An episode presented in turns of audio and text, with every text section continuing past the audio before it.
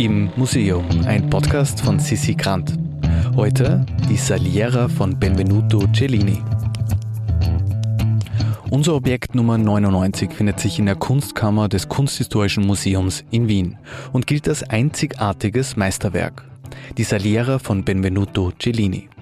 Ein Objekt, das spektakulär aus dem KHM gestohlen und dankbarerweise seinen Weg wieder dorthin zurückgefunden hat.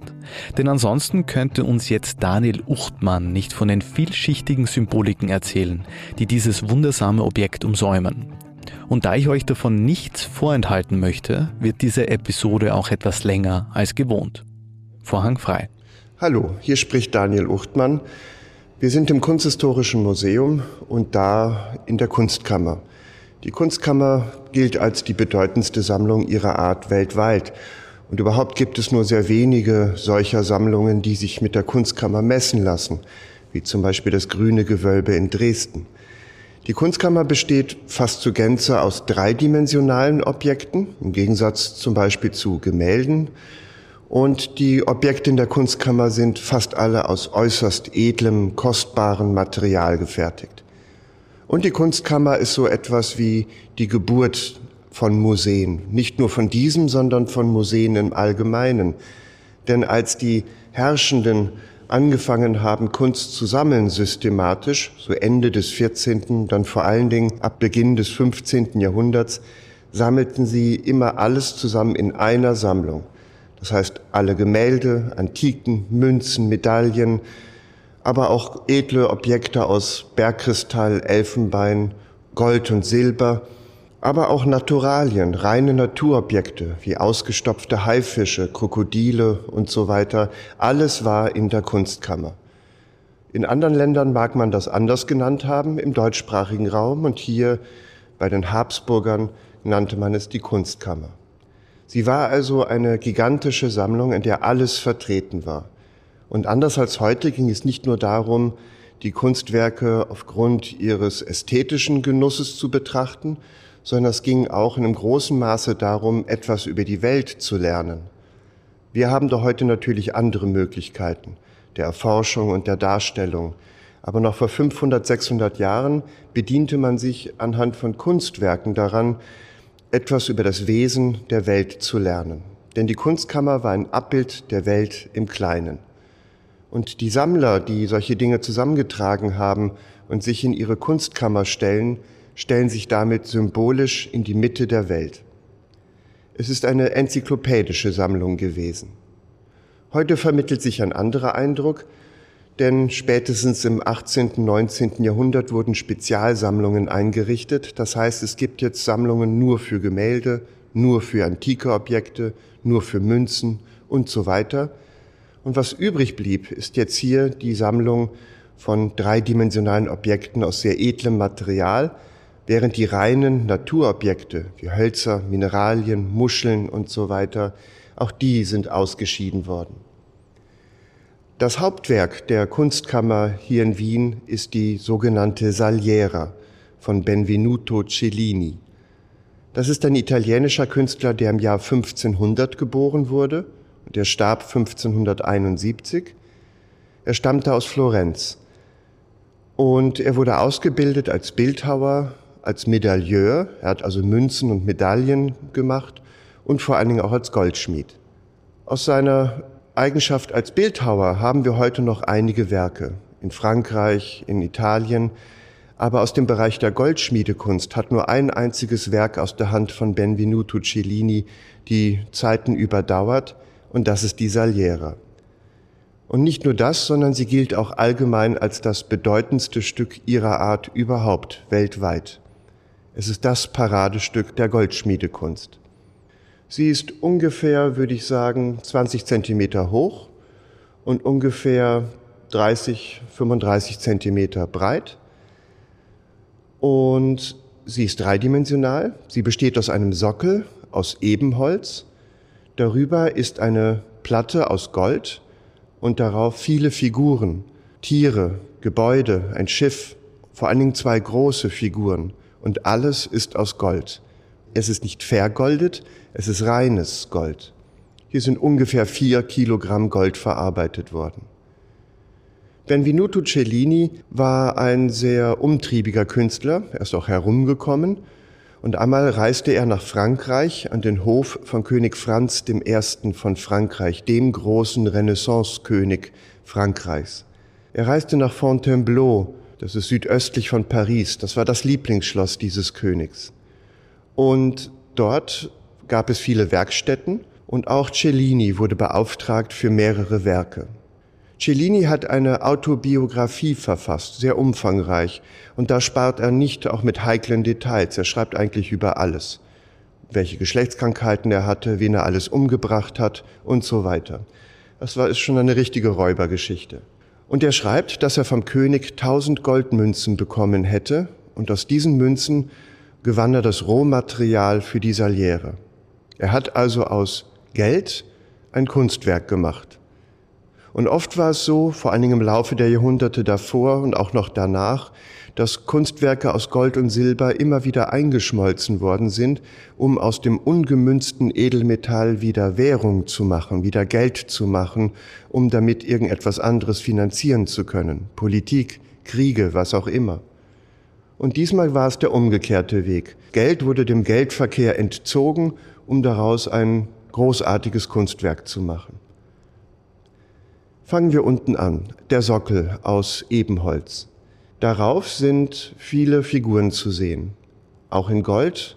Wir haben aber auch viel Farbe auf der Saliera. Alles, was farbig ist, es ist ja auch sehr bunt, ist Email. Das ist geschmolzenes farbiges Glas in einer hauchdünnen Schicht. Extrem kompliziert herzustellen. Vor allen Dingen, wenn man dreidimensional emailliert. Da braucht es viel Übung, viel Kenntnis. Das hat große technische Schwierigkeiten, die man überwinden muss. Auf dem Sockel sind vor allen Dingen erst einmal vier Liegefiguren. Vier Liegefiguren und sie stehen für die Zeit. Sie symbolisieren die Morgendämmerung, die Abenddämmerung, den Tag und die Nacht. Da orientierte sich Cellini an einem großen Florentiner Landsmann, und Zeitgenossen, nämlich an Michelangelo, der in Florenz solche ähnlichen, allerdings großen, lebensgroßen Figuren für die Medici als Grabmäler geschaffen hatte. Also mit diesen Figuren ist die Zeit angesprochen. Dazwischen sind in kleineren Feldern Instrumente menschlicher Tätigkeiten gezeigt, wie Schifffahrt, Ackerbau und vieles andere mehr, Musik, aber auch Krieg. Und dazwischen wiederum an jeweils in der Mitte einer Seite der beiden Längs- und der Schmalseiten sind männliche Figuren, deren Oberkörper zu sehen ist, die sich geradezu aus dem Sockel herauszustemmen scheinen, herauslehnen, und sie haben aufgeplusterte Wangen, als würden sie Luft herausblasen. Damit sind die Winde gemeint. Und in früheren Jahrhunderten ging man von vier klassischen Winden aus, die aus allen vier Himmelsrichtungen kommen, aus Norden, Süden, Osten und Westen. Und so sind diese Figuren dort auch angeordnet. Wir haben also die Zeit, wir haben die Himmelsrichtungen und damit auch die Erstreckung der ganzen Welt, die Ausdehnung der Welt und wir haben die Tätigkeiten des Menschen, die in der Zeit und in der Welt stattfinden. Über dem Sockel gibt es dann eine Landschaft. Auf der einen Seite eine bunte Blumenwiese, besonders viele Farben kommen dort vor. Auf dieser Wiese steht ein kleiner Triumphbogen, an dem mehrere kleinere Figuren zu sehen sind. Und auf dem Dach des Triumphbogens liegt wiederum eine kleine, aber jetzt dreidimensionale, vollplastische Figur. Eine nackte weibliche Figur. Dieses Bauwerk ist einer noch größeren Figur zugeordnet, einer weiblichen Figur, und sie stellt eine Göttin dar, die Göttin der Erde. Und sie sitzt auf der Erde auf der Blumenwiese, umringt von vielen Tieren, die auch zu sehen sind. Sie sitzt zum Beispiel auf einem Elefanten, von dem ist allerdings nur ein Teil des Kopfes sichtbar. Der Elefant scheint wie aus der Erde herauszuwachsen. Man sieht einen Rüssel und die Stoßzähne, die Augen. Er dient als Sitzgelegenheit für die Göttin der Erde. Daneben ist noch ein Hund zu sehen, eine Kröte und ein Salamander. Diese Göttin der Erde hat verschiedene Bezeichnungen. Man kann sie als Terra bezeichnen, als Gaia oder als Tellus. Ihr gegenüber, die zweite Hauptfigur, und die Figuren dominieren die Saliera, sie sind der Blickfang, ist eine männliche Figur und er ist dem Wasser zugeordnet. Er ist der Gott des Meeres, Neptun bzw. Poseidon. Er reitet auf seinen heiligen Tieren, den sogenannten Hippokampen, halb Fisch, halb Pferd, und sie bringen ihn in Richtung Land. Er ist sonst noch umgeben von Fischen und Delfinen, und so wie die Göttin der Erde, wie ihr ein Bauwerk zugeordnet ist, nämlich ein Bauwerk der Erde, ein Triumphbogen, so hat auch der Gott des Meeres ein Bauwerk, ein Bauwerk des Meeres, nämlich ein Schiff oder ein Boot. Der Gott des Meeres wird in Richtung Land getragen er bewegt sich also, während die Göttin der Erde dort sitzt und den Gott erwartet. Und anscheinend gerade dabei ist, ihre bisher überschlagenen Beine zu öffnen, um den Gott zu empfangen. Es hat also auch einen starken erotischen Aspekt. Der Gott des Meeres, der die Erde befruchtet und Fruchtbarkeit und Wohlstand bringt. Der Gott des Meeres hat auch noch ein Symbol bei sich, nämlich den Dreizack, mit dem er sehr häufig dargestellt ist. Jetzt kommen wir zur eigentlichen Funktion oder zur äußeren Funktion der Saliera. Sie, Saliera bedeutet Salzfass. Das ist ein Tischgerät, das man wahrscheinlich schon seit der Antike immer auf der Tafel hatte, wenn man es sich denn leisten konnte, um daraus das Salz zu entnehmen, um die Speisen zu würzen. Ist also per se eigentlich auch schon was sehr Luxuriöses. Und traditionell wurde dem höchstrangigen Gast an der Tafel oder der höchstrangigen Person ein besonders kostbares Salzfass auf den Platz gestellt. Und im Laufe des Mittelalters war das oftmals ein Schiff. Das heißt, der König hatte ein Schiff neben seinem Teller und aus diesem Schiff konnte er Salz entnehmen. Und ein Schiff ist ein Bauwerk des Meeres und es kommt auch auf der Saliera vor und die ganze Form der Saliera erinnert sehr an ein Schiff. Aus dem Meereswasser kann man Salz gewinnen und dieses Salz wurde in diesem kleinen Boot auf der Saliera aufbewahrt und der König konnte dort sein Salz entnehmen. Und aus dem Bauwerk des Landes, aus dem kleinen Triumphbogen, auch dort konnte man etwas entnehmen. Wenn man nämlich die kleine liegende Figur auf dem Deckel berührt, öffnet sich der Deckel und darin ist eine kleine Kapsel, gerade groß genug für eine homöopathische Dosis Pfeffer. So hatte man Salz und Pfeffer Sie machen die Speisen köstlicher, während die Saliera das ganze Mahl, die ganze Party besser macht, dadurch, dass sie auf dem Tisch steht, als bewundertes Kunstwerk. Und damit auch viele etwas davon haben, ist sie auf Rollen montiert, obwohl Rollen ist nicht das richtige Wort. Sie hat ein Kugellager im Sockel. Dabei dürfte es sich um eines der ersten Kugellager überhaupt in der Neuzeit handeln. Elfenbeinkugeln sind dort eingefasst beziehungsweise sind dort Holzkugeln in einem Elfenbeinlager. Und wenn man dieser Lehre anstößt, rollt sie über den Tisch. Ich erwähnte bereits die Tiere und fast im Zentrum der Saliera ist ein Feuersalamander dargestellt. Direkt unter dem Fuß, unter einem Fuß unter der Ferse der Göttin Tellus. Der Feuersalamander ist dort, wie alles andere auch, natürlich nicht zufällig. Es ist ausgewählt. Denn der Feuersalamander ist das Wappentier des Auftraggebers, des Königs Franz I. von Frankreich. Auch in anderen Objekten hier im Raum sieht man den Feuersalamander. Hier hängt eine riesige Tapisserie, ein Wandteppich für Franz I. Auch darauf ist ein Feuersalamander dargestellt. Mit dem Feuersalamander ist der König also im Zentrum der Saliera. Ganz am Anfang erwähnte ich, dass die ganze Kunstkammer ein Symbol der Welt ist, ein Abbild der Welt im Kleinen. Und der Sammler stellt sich in den Mittelpunkt der Welt, wenn er sich in die Kunstkammer stellt, zumindest symbolisch. Und da ihm die ganzen Dinge gehören, nimmt er auch symbolisch Besitz von der Welt. Das kennen wir ja auch. Wenn wir das Gefühl haben, etwas besser kennenzulernen, haben wir es ein bisschen für uns in Besitz genommen. Wir können es dann gedanklich benutzen, wir können damit umgehen. Und so hat man auch die Kunstkammer benutzt. Und die Saliera ist das Ganze noch einmal in klein.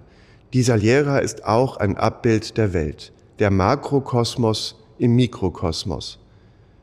Wir haben die Zeit, wir haben die Erstreckung der Welt und wir haben die Elemente. Man dachte früher, die Welt sei durch vier Elemente aufgebaut. Feuer, Wasser, Erde und Luft. Die Luft haben wir durch diese männlichen Figuren, die Luft herauszublasen scheinen, wir haben Wasser durch den Gott des Meeres. Wir haben die Erde, die Göttin. Und Feuer haben wir überall. allein durch die Instrumente menschlicher Tätigkeiten wie Feuerwaffen. Bei den liegenden Figuren, die die Zeit symbolisieren, haben wir die Sonne. Das ganze Gold steht per se schon überhaupt für Feuer. Es ist dem Feuer zugeordnet. Und Feuer braucht man, um das Gold zu schmelzen. Alle Elemente, also die Saliera steht für die Welt. Und der König ist mit seinem Feuersalamander im Zentrum der Saliera und damit auch im Zentrum der Welt. Und nicht erst später haben sich vor allen Dingen französische Könige als das Zentrum von allem betrachtet. L'état c'est moi, sagte Ludwig XIV., ich bin der Staat. Schon die Saliera ist ein Ausdruck von absolutistischem Machtwillen. Die Saliera kann sich bewegen, und da sie ein Oval ist, bewegt sie sich möglicherweise vielleicht auch noch um sich selber. Einmal angestoßen rollt sie vielleicht nicht einfach nur über den Tisch, sondern dreht sich auch. Das heißt, der König, der das Recht hat, dieser Lehrer zu berühren, berührt damit die Welt, bringt sie in Bewegung. Und wenn sie sich bewegt, dreht sie sich um sich selbst, um den König. Und der König gibt ihr einen Grund, sich zu bewegen, weil sie sich um ihn bewegt. Dieser Lehrer hat eine besondere, berühmte Vergangenheit. Sie galt immer schon als das berühmteste Stück ihrer Art. Aber vielleicht erinnern Sie sich, dass vor gut zehn Jahren dieser Lehrer gestohlen wurde, hier aus dem Kunsthistorischen Museum. Nach einigen Jahren tauchte sie dann wieder auf, glücklicherweise im Großen und Ganzen unbeschädigt.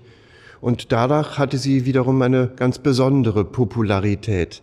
Jetzt kennt sie eigentlich jeder. Und sie ist ein besonderer Anziehungspunkt hier im Kunsthistorischen Museum ein Kunstwerk als symbolische Mitte der Welt. Wer jetzt Lust bekommen hat, mehr von Daniel Uchtmann und dem Kunsthistorischen Museum zu hören, dem kann ich Episode 3 empfehlen, der Turmbau zu Babel. Wer jetzt in die Mitte unserer Welt rücken möchte, der kann uns auf Instagram folgen. Auf www.instagram.com slash immuseum.podcast. Im Museum ist eine Produktion vom Produktionsbüro Sissi Grant. Musik Petra Schrenzer. Artwork Nuschka Wolf.